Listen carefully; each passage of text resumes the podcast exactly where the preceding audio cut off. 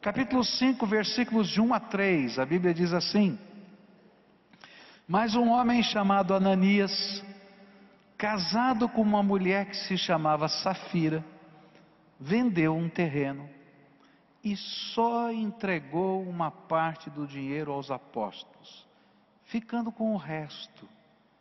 E Safira sabia disso.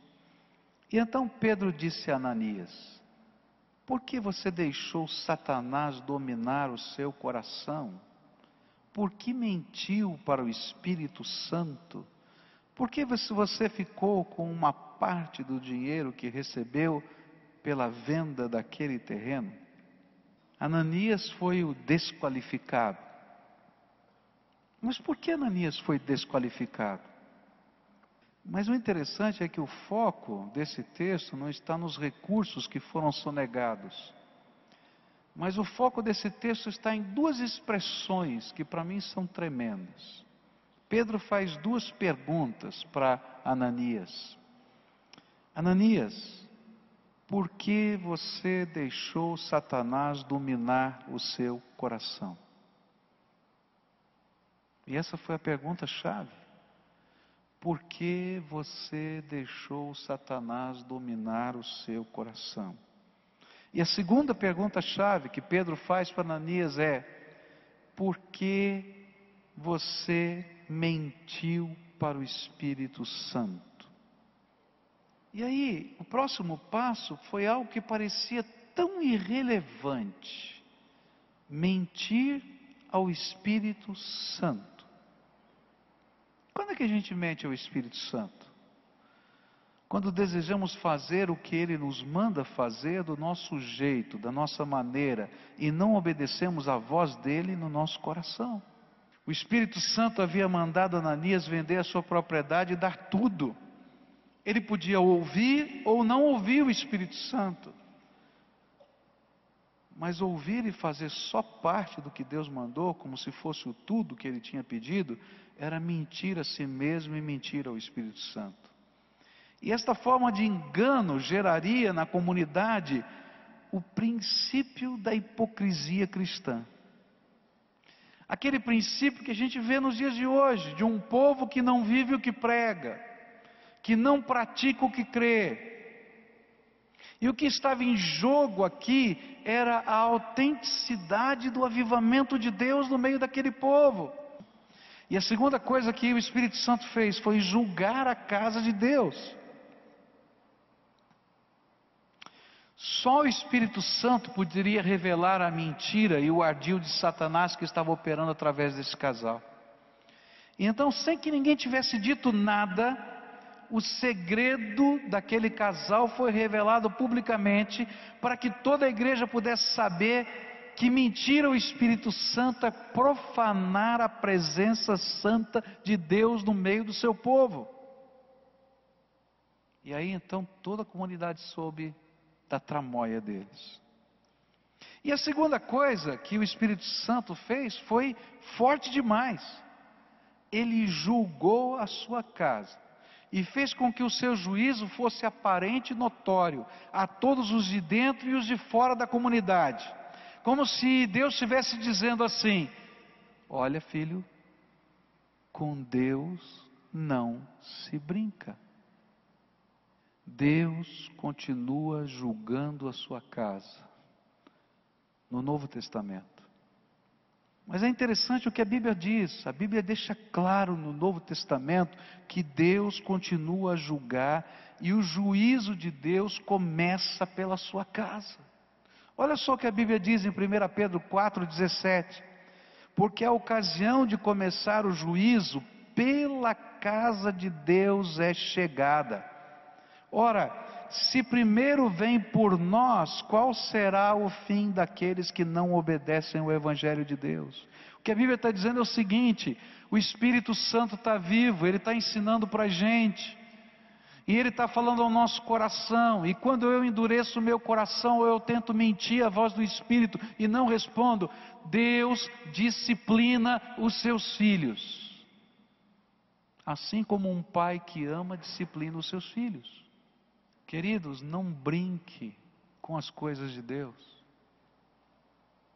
Não brinque com as coisas de Deus. Ou você se deixa ser transformado pelo Espírito Santo de Deus, ou entende que você nunca teve pacto com Ele.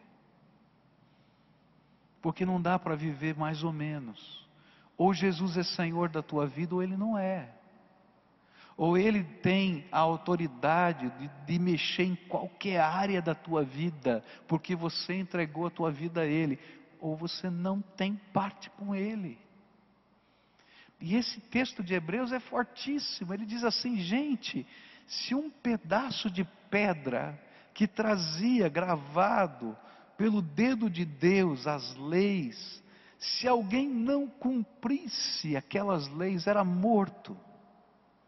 O que você acha que vai acontecer quando a gente pega o sacrifício de Jesus, que morreu na cruz do Calvário, para o perdão dos meus pecados, e faço disso algo sem sentido e sem valor?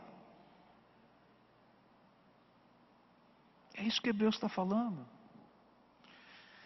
Deus julgou Ananias para que o temor do Senhor fosse reinstalado na comunidade de fé. Por isso o juízo de Deus foi tão veemente. Mas o juízo de Deus continua sobre a comunidade de fé hoje, pois o Espírito Santo não pode abençoar o pecado, ele não pode abençoar a mentira, ele não pode abençoar a hipocrisia, ele não pode abençoar a mera religiosidade sem uma vida dedicada ao Senhor. E há muitos que, que estão no meio do povo de Deus, lutando com Deus hoje, como Jonas, como Jacó, ou como o próprio Paulo. E por isso, estão vivendo uma vida cristã de altos e baixos, como mancos espirituais ou cegos, com escamas nos olhos, como aqueles homens do passado continuam lutando com o Espírito Santo de Deus e mentindo ao Espírito. Sabe o que, é que a gente precisa hoje, queridos? É que o Espírito de Deus se derrame sobre nós com arrependimento e quebrantamento.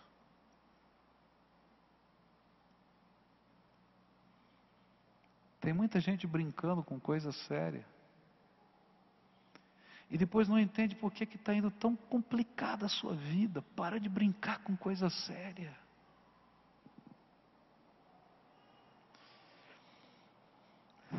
Sabe o que é que Deus queria? É que quando Pedro perguntou para Ananias, por que você deixou Satanás encher o seu coração? Ou quando ele perguntou para Safira, esse é o valor mesmo que vocês venderam de toda a propriedade, que naquela hora viesse um quebrantamento santo para dizer: perdão, pequei. Estou brincando com coisa séria. Mas às vezes nós somos que nem Ananias. Está tudo bem. Ou você é daquele tipo, nego até morrer. E foi o que aconteceu, morreu negando. A única maneira da gente ser movido para uma vida diferente é quando vem sobre nós quebrantamento e arrependimento. Uma das marcas dos grandes avivamentos é que o Espírito de Deus vinha, pairava sobre o lugar e as pessoas tinham convicção dos seus pecados, tinham convicções das coisas que estavam atrapalhando a sua vida, a sua comunhão com Deus tinham convicção das mentiras que estavam guardando no coração e que o Espírito de Deus dizia: para com isso, eu te conheço e você se conhece. E aí Deus continua hoje revelando essas coisas para nós e às vezes pesando a sua mão em áreas da nossa vida, para que a gente possa compreender a voz de Deus e se render a Ele. Passa um pouquinho de tempo e entra Safira na igreja. Atos 5, verso 7, diz assim: A mulher de Ananias chegou umas três horas depois, sem saber do que havia acontecido com o marido. E aí Pedro perguntou a ela: Me diga, foi por este preço que você e o seu marido venderam o terreno? Foi, respondeu ela. E então Pedro disse: Por que você e o seu marido resolveram pôr à prova o Espírito do Senhor? Os moços que acabaram de sepultar o seu marido já estão lá na porta e agora vão levar você também. E no mesmo instante ela caiu morta aos pés de Pedro. E os moços entraram e, vendo que ela estava morta, levaram o corpo dela e o sepultaram ao lado do marido. Próximo personagem da nossa história é Safira. E Safira exibe uma das grandes qualidades de toda mulher. Se tem uma coisa bonita na vida da mulher, no jeito de ser da mulher, é lealdade. É interessante que a maior parte das empresas de recursos humanos tem apontado essa qualidade como um dos motivos da ascensão das mulheres no mercado de trabalho. Elas são leais. Elas têm a capacidade de serem leais às suas organizações, às suas chefias, ao mesmo tempo em que exibem competência e dedicação, e por isso estão subindo no mercado de trabalho. Mas foi justamente esta qualidade de Safira que se tornou a sua tragédia. Safira era leal ao seu marido. Só isso.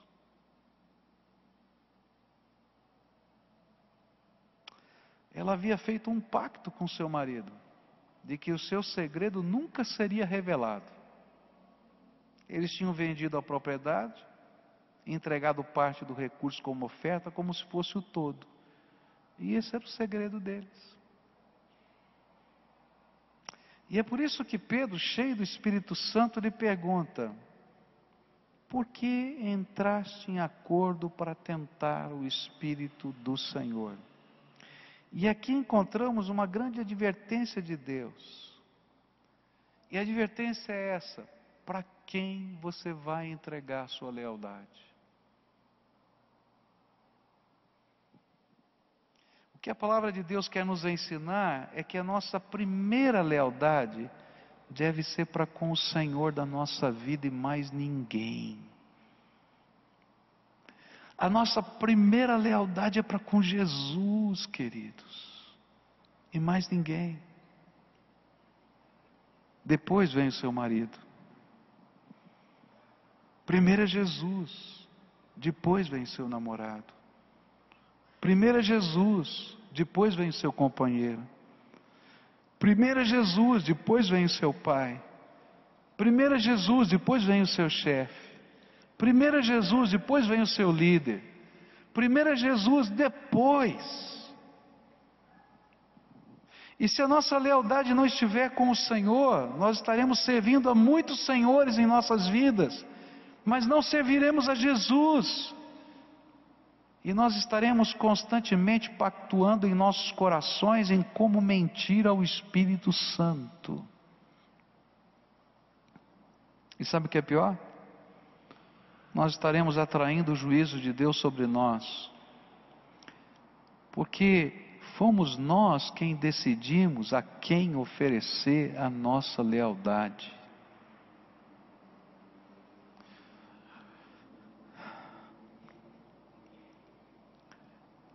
Queridos,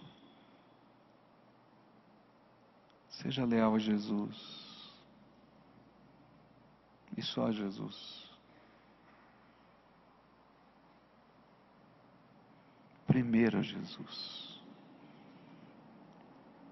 Tem muita gente que não toma as decisões que o Espírito Santo de Deus tem falado ao seu coração por causa de lealdade.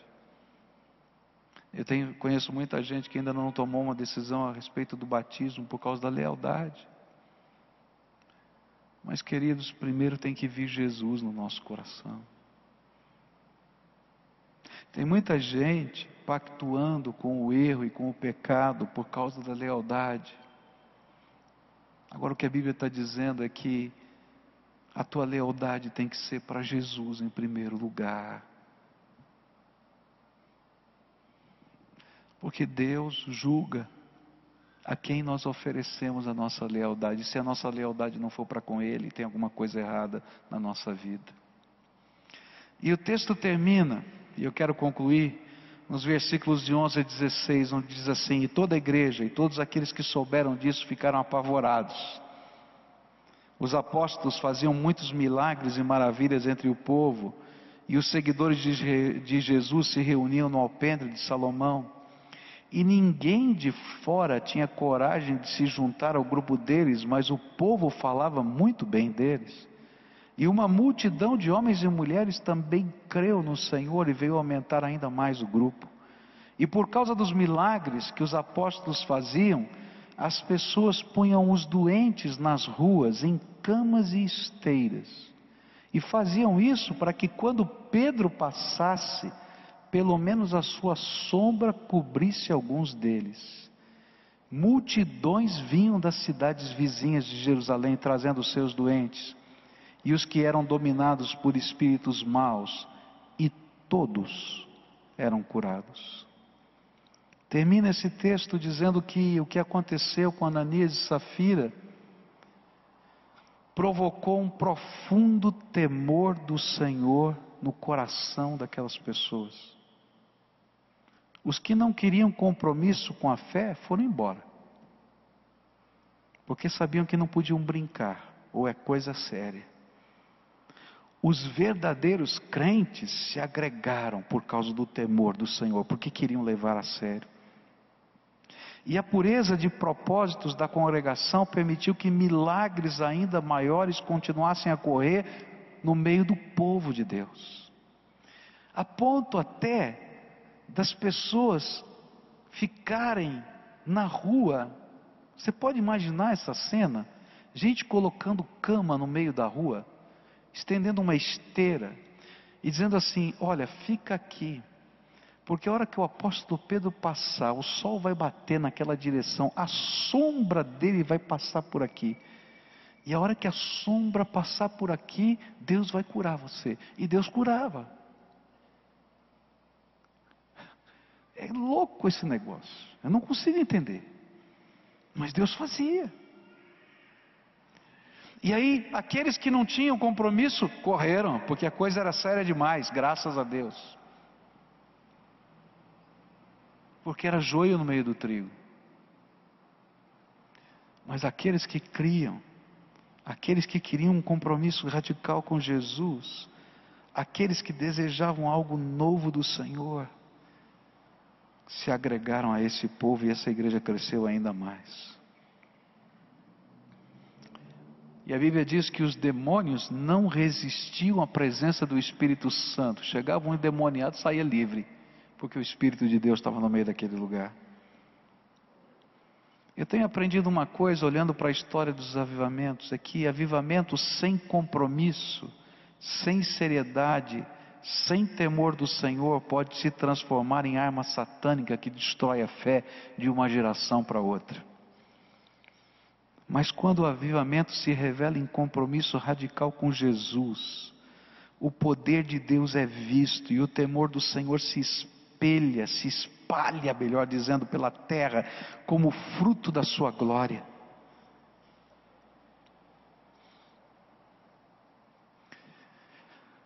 E eu vim aqui convidar você a participar de um genuíno avivamento.